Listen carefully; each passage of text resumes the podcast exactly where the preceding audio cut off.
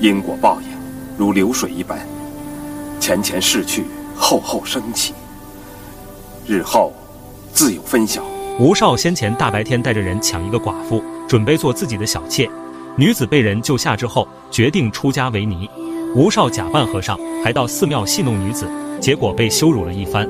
于是吴少就带人找地藏王讨要一个公道，让两人站着不动，任由被打。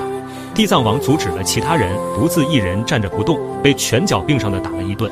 之后两帮人还是打了起来，吴少的人占了上风。路过的两个女侠出手相助，并通过计谋让吴少不小心掉下了山崖。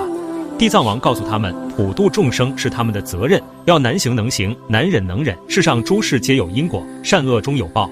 因为自己错误的处理方式，导致埋下了怨恨的祸根。